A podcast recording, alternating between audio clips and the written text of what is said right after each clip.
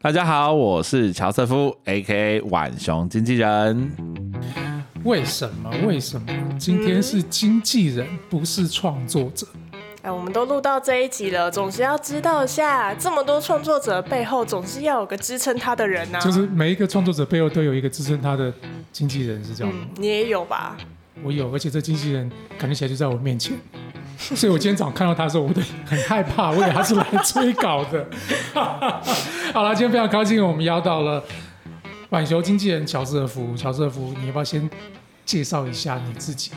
大家好，我是乔瑟夫 （A.K.A. 浣熊经纪人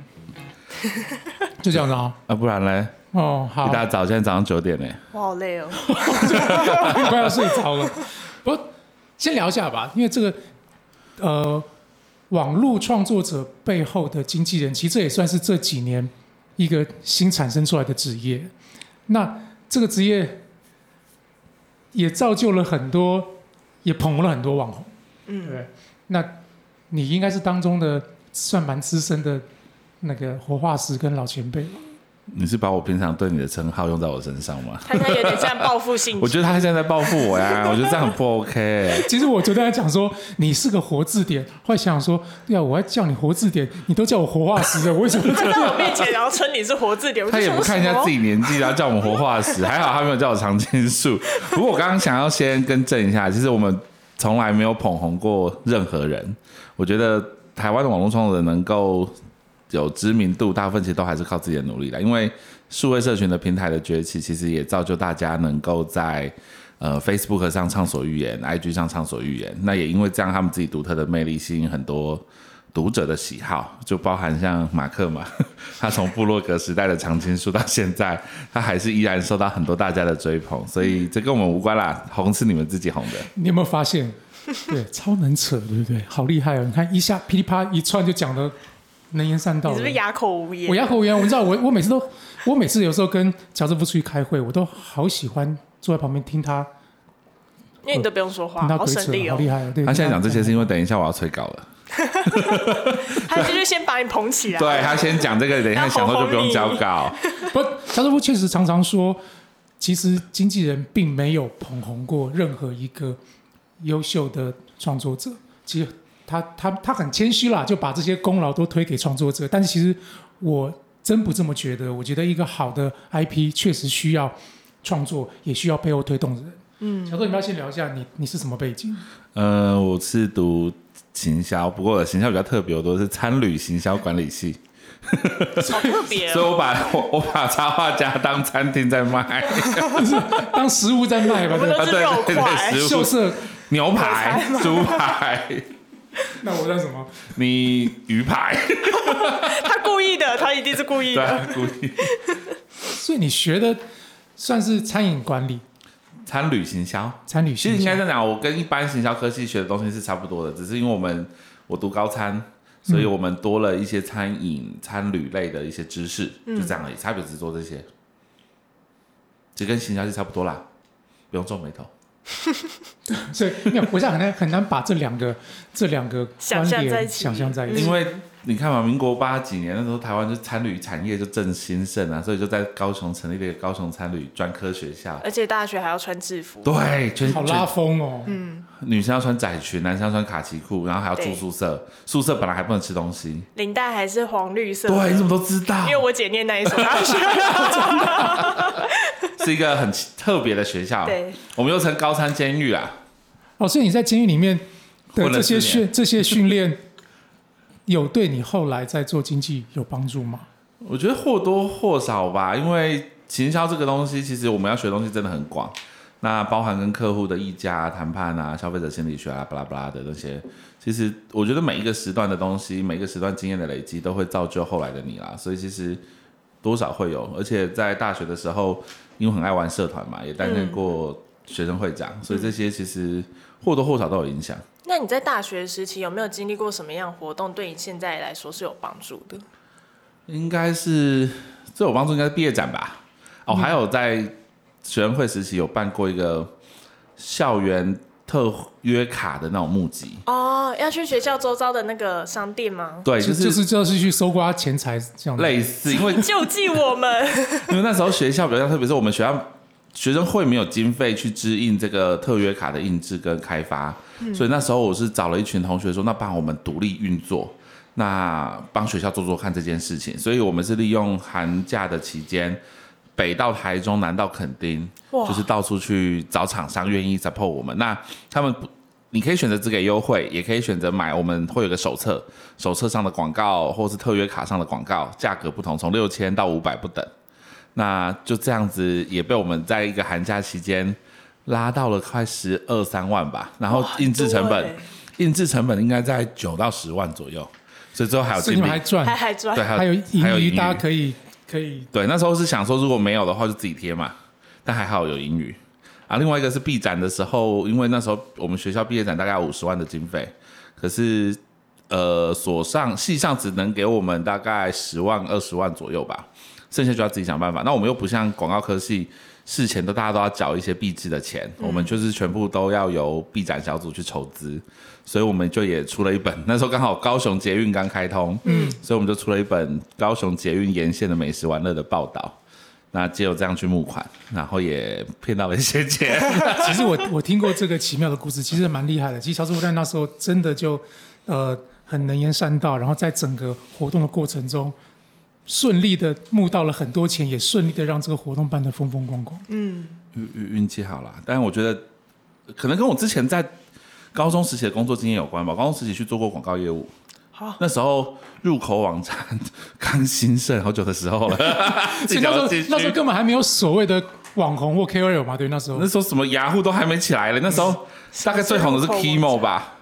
就是像现在的 Google，其实就算一种入口网站。你去所有地方之前，你会先进 Google 嘛？哦嗯，然后那时候台湾最大的应该也只有番番薯薯藤藤，对，所以其实，在那个年代，甚天至番空薯藤部落，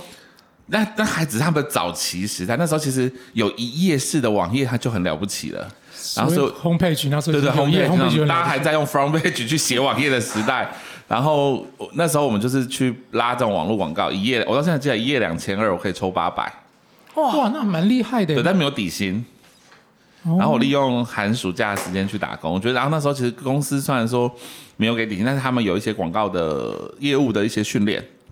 我觉得那也造就我后来在这些不论现在工作或是之前学生时期都多少有帮助啦。所以那时候你从网络开始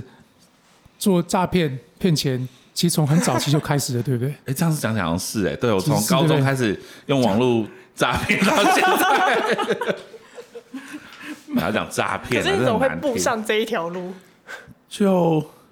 真的也不知道，只是想要寒假打工。他每次他都去餐厅打工，看了也很腻啊，就想想搞个说特别一点对，的，想要做点不一样。然后而且他看他那时候给打的就是高薪、高薪、高所得。我想说，哎、你居然跑一间有八百块，比人家那蛮时候厉害的，八百哦，很你厉知道害。啊？你知道那时候我们时薪是六十块的年代，哇！所以六十块换八百块，其实是十二小时以上的工时，十二十三小时的工时了。哇，所以其实我觉得换算下来蛮划算的啊。所以你那时候有想到，你接触这个一个一页一页超龟速的网页，它后面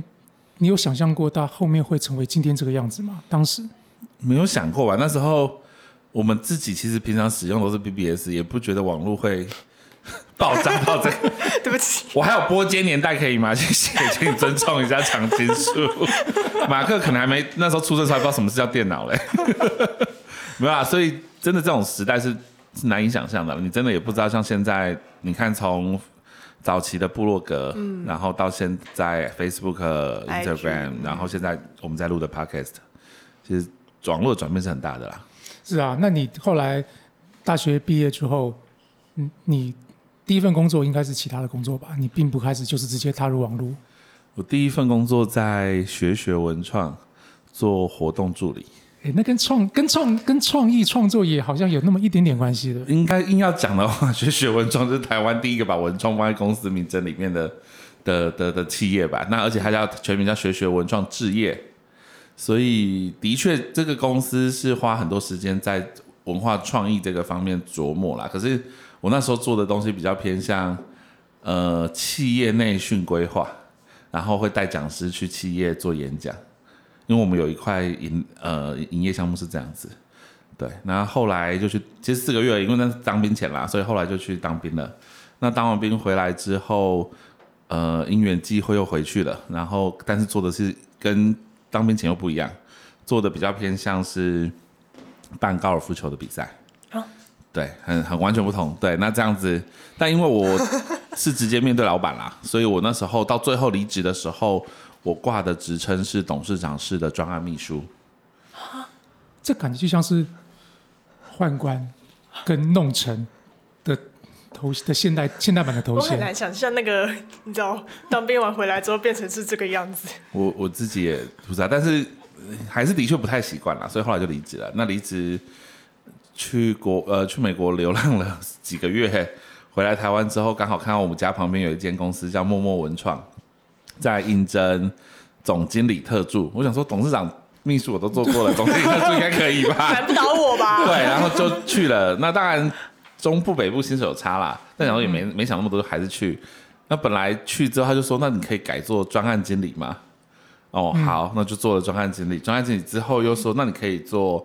呃一个出版企划吗？”他说：“哦，好。”对，你是什么都能做是吧？你是老板叫我做，我就是因为因为我觉得我的想法是我都不会嘛，我才刚毕业两年，我觉得我就试嘛，反正你你愿意给我机会试，你也不怕我把它试坏了，我就做嘛。可是我听起来专案经理好像是一个很什么了不起的头衔。专案经理其实在，因为那算是一间比较偏向设计公司、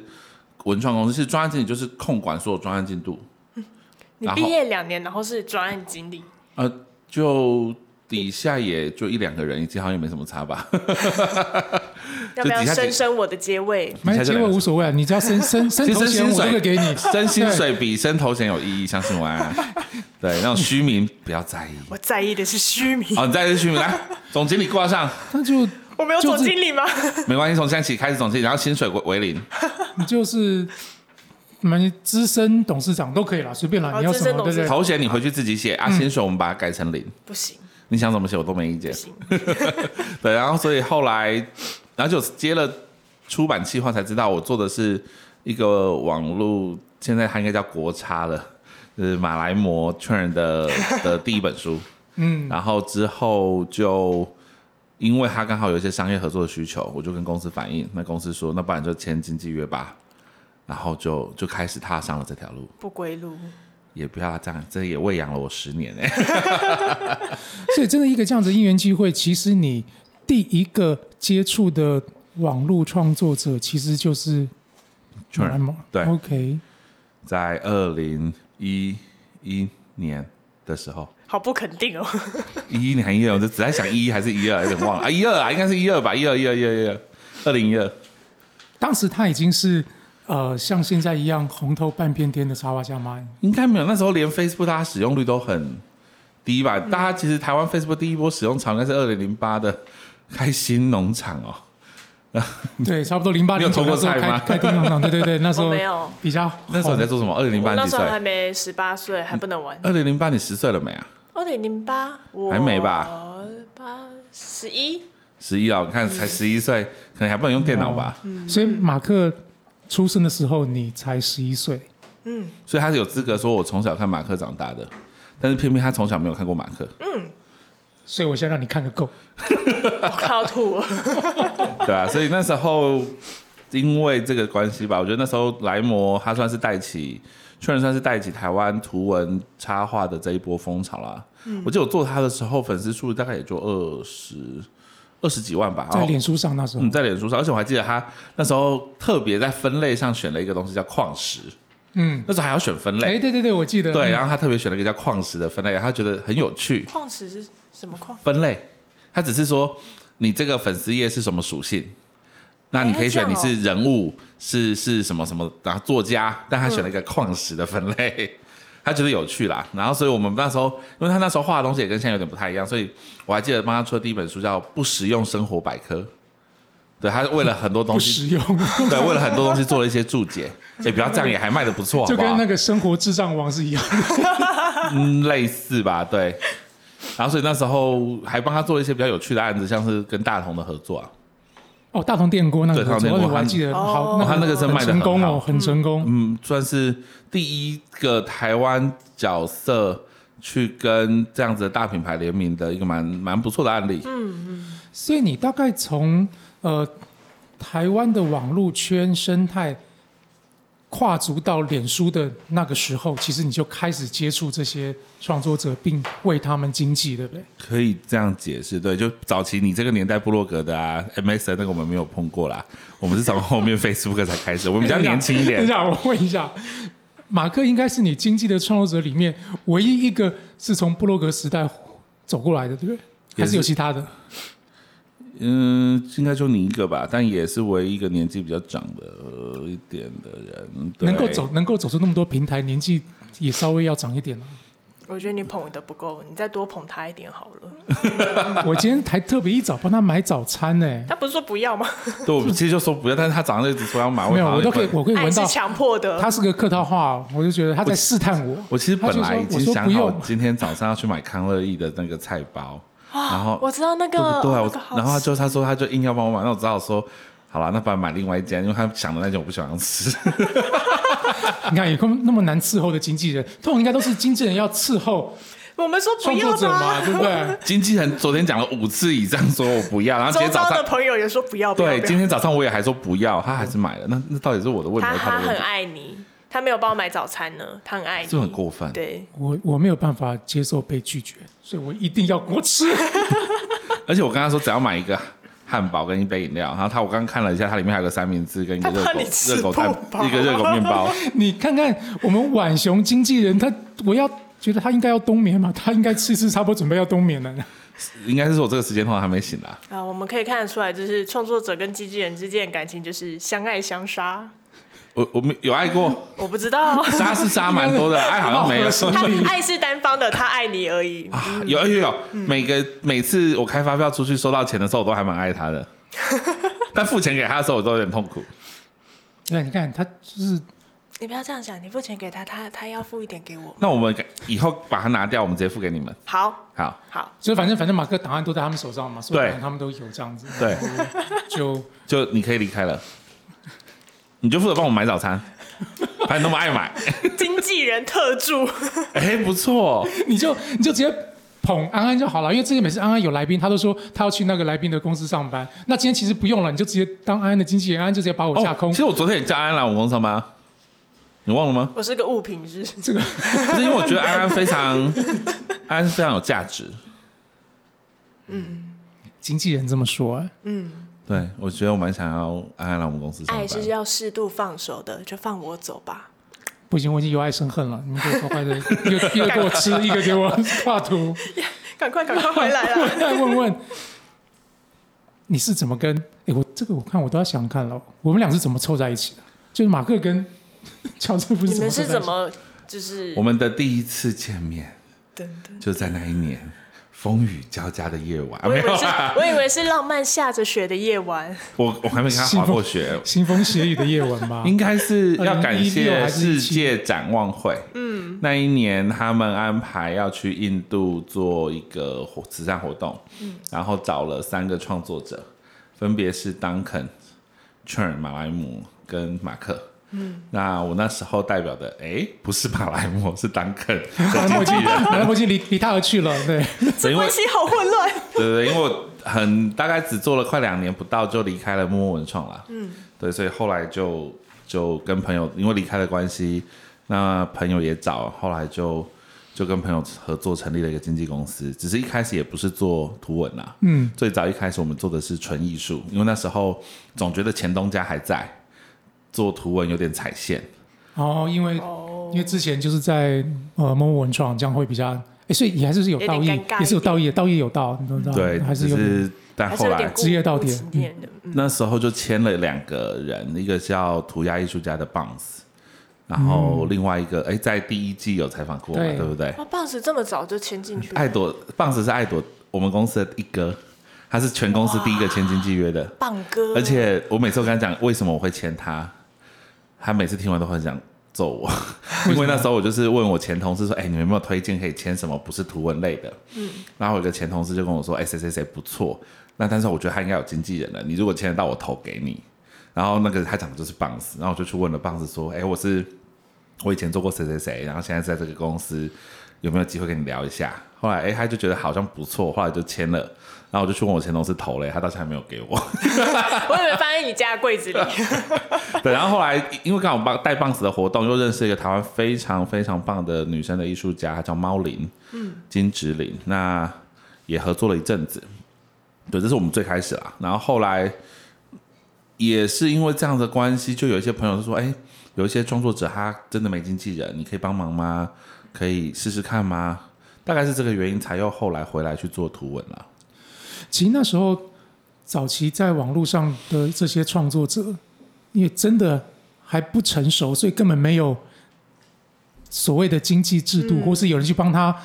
看合约啊、跟客户谈判啊、收钱啊，或是照照顾一些创作之外的东西。所以乔瑟夫应该就是在那一波台湾整个网络创作开始爆炸的时候，产生了一些经纪人。其实那时候你就是当时的那一波产生的人之一吗为？什么觉得你讲的好像在讲四五十年代台湾前沿角目的时候，经济起那飞的会时候经济起飞的当感解觉 严？时期，是啊你，们觉得这很好像讲的好像古早一样？这也就也就好二像零我还没出生。对，也就二零一四，也就才几年前而已啊！现在度日如年啊。看你度日如年， 一日不见如隔三秋，这样可以吗？ 没有啊，其实那个时候是真的是因为因缘巧合啦，然后所以就这样开始了这件事情。那、那一年也就签了蛮多创作者的，像是呃 Duncan、鬼门图文，嗯，呃大安道百货的道哥，呃这些都是在那一年就就就签了。所以秦照那时候在那个世界展望会的活动，然后他就带着 Duncan Duncan 过来，对，那时候也是第一次见到面。然后你知道那时候，呃，因为那时候我的 partner 我的经纪人稍微忙一点，所以其实参加任何活动都是我一 个人，所以我对对就啊，我帮他平反，开会他有到。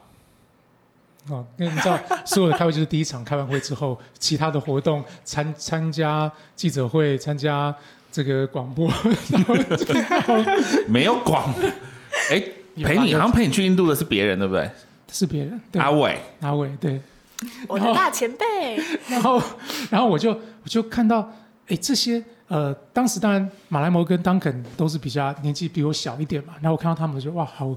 就觉得，哎，他们真的就是有那种艺人的架势，你知道，就真的有那种明星的架还势，是然你后心旁里边就想是会跟 很菜逼？我，我不敢这么想。然后那时候就他是这大样子马来貘十五岁，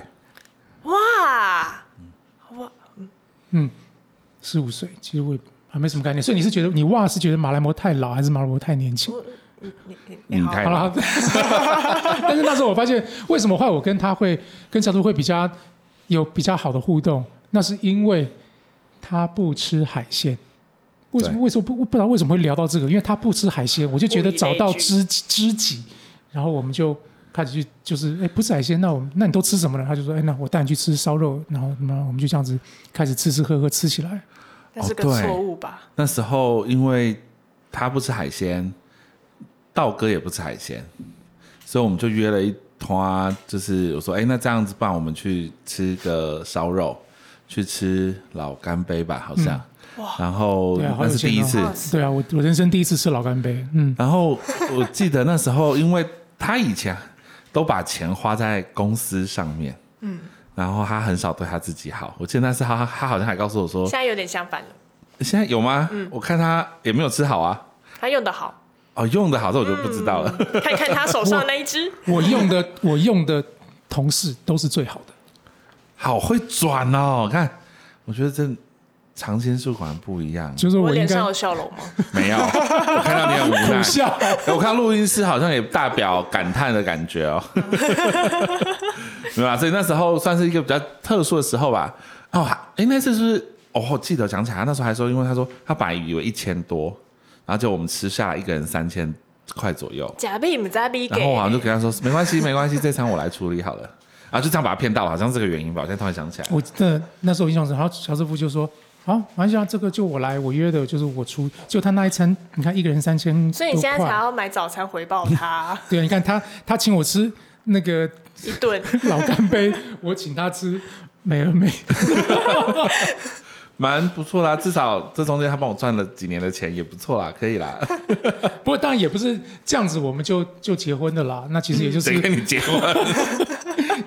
就是后来渐渐比较熟了嘛，那也大概就是两三年之后吧。差不多，因为那那时候吃应该是一六年左右，嗯我们其实认识了两年，然后那时候刚好原本的 partner 要，要离开，要离他开去有想要退去大休了陆对，然后他就问我有没有兴趣合作，对，大概嗯在一八年的时候问的，你知道，其实那时候我还蛮害怕他不答应，你知道，那你怎么办？我就买早餐给 他，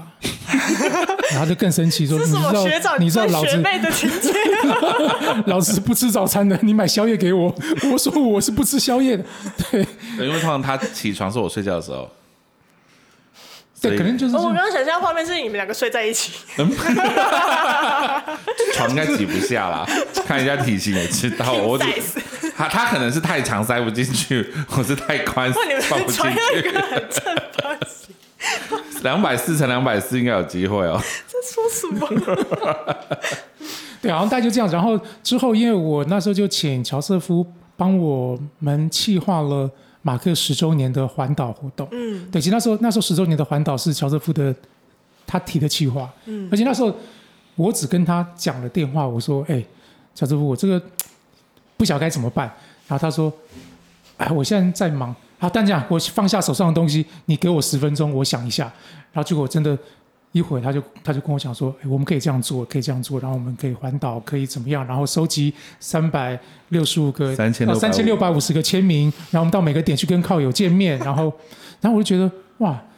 你不要看他长这个样子，他他脑子动真快，我就但觉得嗯是这是明褒暗贬， 我觉得有点人身攻击我。也觉得这个人，我可以去申申诉吗哦我？们都有录音起来，好，谢 谢，帮我提交给动物保护委那时员候会。那时候我就真的觉得哎，就够就义有气点对有点爱上他，就想到哎那个那个老干杯，我觉得哇这个哇，值天。。得值得我值得再骗三顿老干对杯回掏来。心掏肺这样子 可是你们一直说就是帮我一下，帮我一下，就是在对于经纪人跟创作者之间，都是以经纪人能帮上创作者什么？经纪人能帮上创作者什么？我觉得应该这样讲，台湾大部分的创作者其实专注大概百分之八九十以上的时间都专注在创作上面。其实你要他们拨心思去顾及其他事物，有时候蛮困难的。有时候好一点的，像马克，他会花很多心思去经营他的呃支持者，就是靠友。嗯，可是。除此之外，他还能有多少时间去做其他事？举例，像是对于合约的了解、法律的东西、财务、催款、催账、报价这些，其实都是一个蛮麻烦的事啊。那我觉得，一个好的经纪人对于创作者最大的帮助就是，案子进来的时候我们会整理好，告诉他什么适合接，什么不适合接，那也理解他喜欢接什么案子，不喜欢接什么案子，我们事先帮他筛选过滤，给他的东西是已经经过整理的，他只需要评断好不好，要不要。我们就可以开始去谈案子了。那再来价格上，呃，我们至少会可能比较知道市场行情，可以怎么去报价，可以怎么掌握客户的需求，所以在报价上一定会能够协助他在价格的上面取得比较大的优势。市场行情是怎么定价的啊？因为要怎么知道？假如说以马克为例，他今天这个广告案跟另外一个，比如说工商的服务，他那个价差是怎么决，就是决定的？这里可以这算商业机密吗？对啊，这样、诶那个可以消音 吗？没有啦，我觉得这个东西是很诚实说，对我来讲，因为我们做的是授权，嗯，所以每一个权利的被使用都应该有对价。所以我我我常常说，像你用一个月，用一年，嗯，你用一网络跟用实体，其实本来价格就不应该一样啊。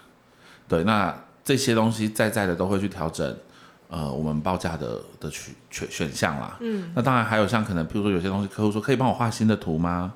那当然这些可能就会多收点钱啊。所以其实呃，用的范围、用的时间长短，这些都会影响收费的机制。对，然后画图的难易度也会。对，我好像记得你有讲过，你在接触那么多创作者，很多创作者其实是低估了自己的价值，你觉得是这样吗？我觉得这就回到台湾人真的很谦虚，很多人都觉得啊哈，我这样会不会报太高？对啊，可是我我其实常常想，就是你忽略了你的价值，有时候不是只有价格，你可能会客户付你这笔钱，他看到的是你背后的流量。哦还其实我觉得这是一个迷思啊，就是像我们在网络嘛，网络创作者，你除了自己的创作内容深受喜爱，吸引一大批的读者来支持与与关注，那品牌找你合作就是看的是你的读者，你的图当然他喜欢才会来，但是相对的，他不像艺术家，纯粹就是靠画图他的作品去产生价值。你除了自己的作品之外，其实还有一大部分是你忽略的，就是社群的力量。所以这两个东西相加起来，才应该是你报出去的价格。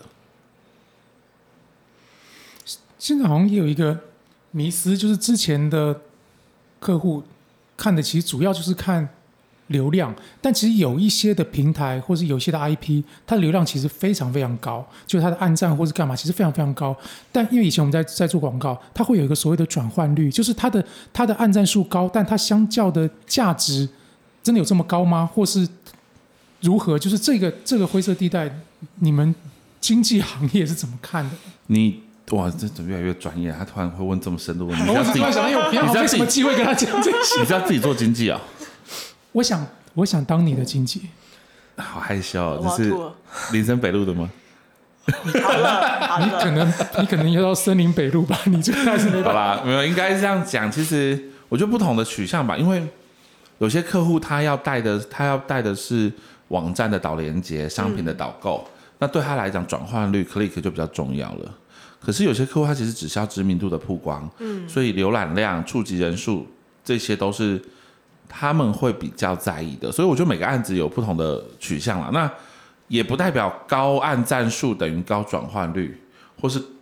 低按赞数就低转化率，我觉得这不不完全绝对啦。我们家我们公司也有创作者，他是粉丝数可能不到十万，可是他的触及率有时候都会超过十万，嗯，然后它带来的转换效果粘着度其实是比一般人还高的。可是因为毕竟它的破不大，嗯，所以尽管它的比值是高，可是它带出的数总数还是偏低。那对比像马克是九十万，那其实怎么样带出来那个破就是比较比较大嘛，数字就比较多。所以粉丝粉丝数还是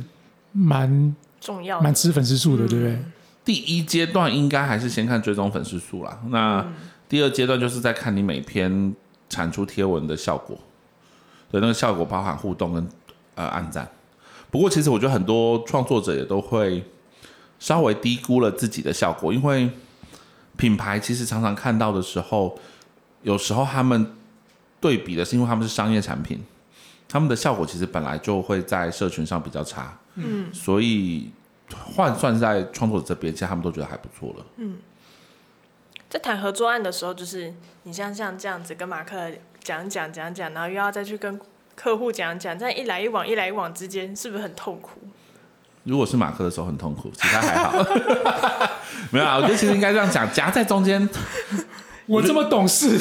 我觉得就像有苦说不婆出。媳关系夹在中间的先生一样，哦，你不能说痛苦，我觉得你怎么去在中间当，其实你可以事前预防。你如果不让这两个人吵起来，你就会很痛苦。所以你要事前让这两个人相爱，不要相杀。对，我觉得这个就是一个很大的关键。所以，呃，我觉得有时候不要说，不要把所有话说尽。嗯，譬如说客户在改稿，嗯，那改稿里面一定可能有一些客户的评断或是评论，那些其实不见得正确。那你的重点应该是要让创作者愿意改，所以你可以换个说法，让创作者愿意改，或者是创作者其实他不想改，那你要让客户知道为什么。那这个东西可能创作者也许会有一些情绪性的发言，难道你如实的去转述吗？这好像就造成了很多问题。就像有有一次，我们有一个创作者，就是我就先不讲他是谁了， 然后他就说：“你去帮我骂客户三字经。”我真的很生气。然后，然后我就故意闹他说：“好，我真的去。”然后我就马上不理他了，就去，然后就说玩笑，他就，然后他就吓到了， 他就赶快打给我说：“你不会真的去骂了吧？” 然后后来我说：“没有，跟你开玩笑。”然后就他后来就当天就在自己的粉丝那个自己的脸书上面就说：“我真的很怕乔瑟夫，他就像个家政妇一样说到做到，我很怕他真的去骂客户怎么办？” 对，那但其实这个东西我们当然自己知道，有时候什么当讲，什么不当讲，最重要的是，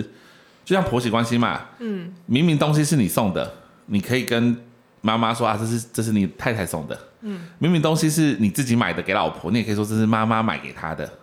你把这个人情做给对方，他们两个好，其实你就过得开心的啦。可是你不会觉得，就是自己付出这一些，好像没有被夸到、被称赞到，好像没有人看见你，蛮西他只要看到数字，就会给他一点安慰。哎、我没有这么市侩，这是我要补一句。我觉得安安讲的问题很好，可是肯定的人是你，你可以自己肯定自己啊。你为什么要透过别人的肯定来满足自己的成就感？我一直觉得做这行，很多时候不见得人家知道你做了什么，因为大部分看到的都是创作者，嗯，那大部分看到的都是品牌，嗯。那可是我觉得我们自己知道我们在这中间我们付出了多少，我们做了什么，那什么东西是因为我们的关系让它变得更顺利更好。我觉得看到东西出现的成品展示的那一刻，我觉得我还是会很有成就感。嗯，尽管别人不知道是我做的，但我觉得我自己肯定我自己做过的努力，所以自我肯定很重要。我觉得，我突然好正向。哎、你真对的刚刚好像有点真的，你变正向。其实做任何一行，你不自己肯定自己，你你不容易活下去的，对啊，你觉得你我有肯定过你吗？没有，对不对？那你能活到现在是为什可 么是？你看马克给那个薪水，你不自己薪水，你不对啊，自己你肯看我定的自己怎我么的办？对我的薪水给你，我的薪水就是羞辱你嘛。对啊，那你你如果我是这样子羞辱羞辱你这句话你都说得出来， 我们都有录音，你知道吗？你自己也知道是羞辱人。那那个等一下找财务这加薪哈、 他说话了，他因说为话。因为没办法，因为我从经纪人那边拿到的钱也是羞他辱而怪来的啊你他怪你羞辱而来的。嗯而我们的陈述是你自己同意的、哎而且我们的陈述在业界是相对低的、哎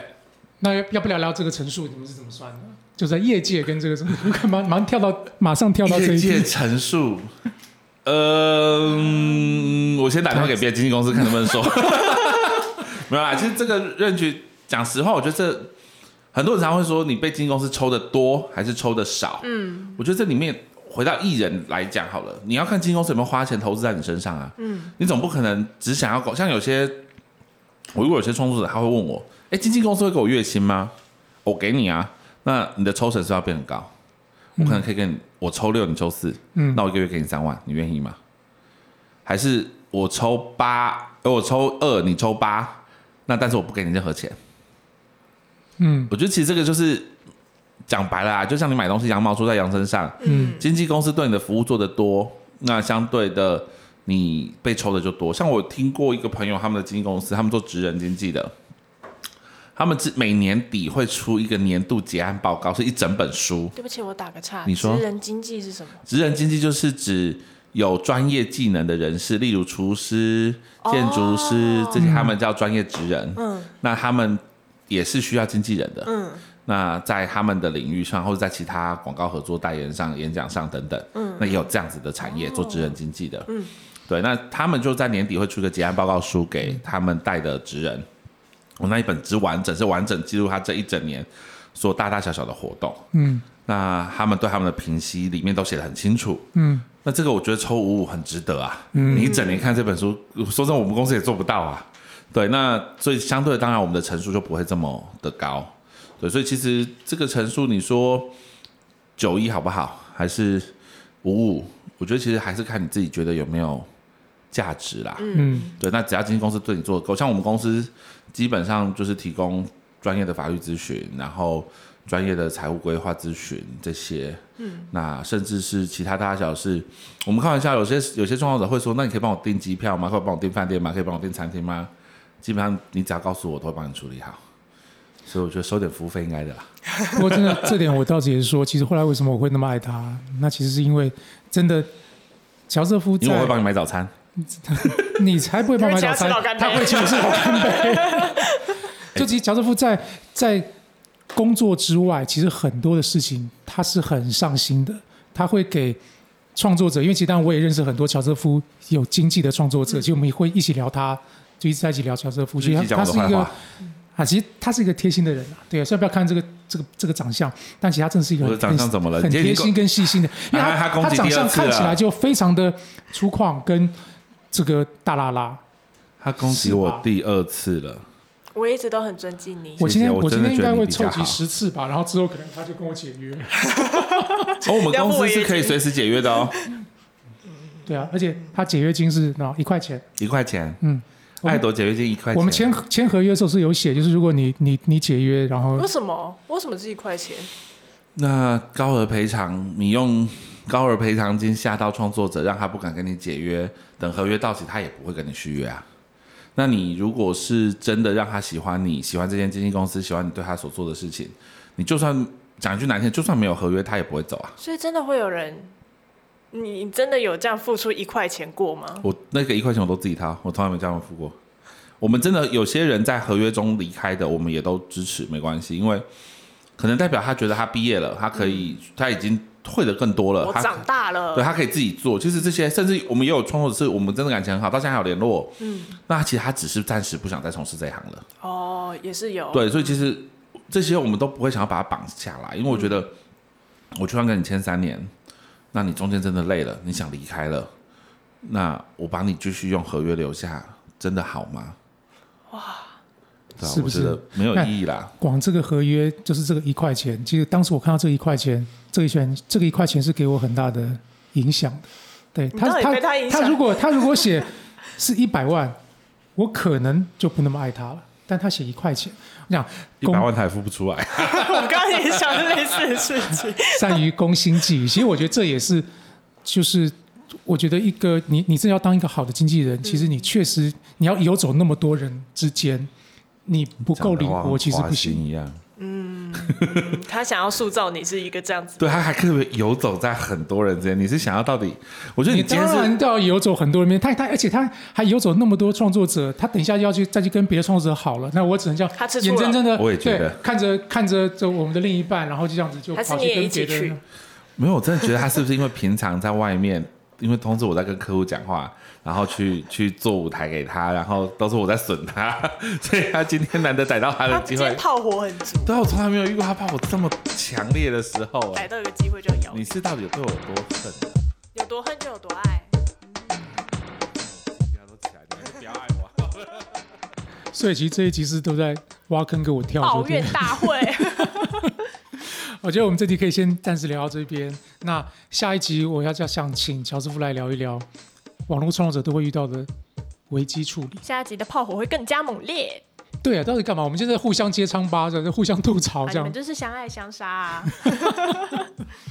工商服务时间，马克桌历现在已经有满满的库存了，也请靠友可以把握这怎么满满满满的的库库存存， 满满的这货听源。起来 听起来很糟。我们有现货了，我们开始对可以直接出货。对，终于等到货来了。我们终于熬过那个坎了， 呸呸呸！什么有满满的库存？说错啦。好，就说呃，我们现在已经货已经进来了，没然后我们错可以准时出货了，所以现在其实在网络上只要订购，我们你应该就很快就会收到了。台对湾朋友请去虾皮，海外的朋友就到 PC Home 的商店街可以购买哦。详细资讯都会放在我们的粉丝专业。大家好，我是马克。大家好，我是贤安，本集的往这条路上的创作者，我们就到这边喽。我们期待下次再跟浣熊经纪人聊一聊，好期待，拜拜。拜。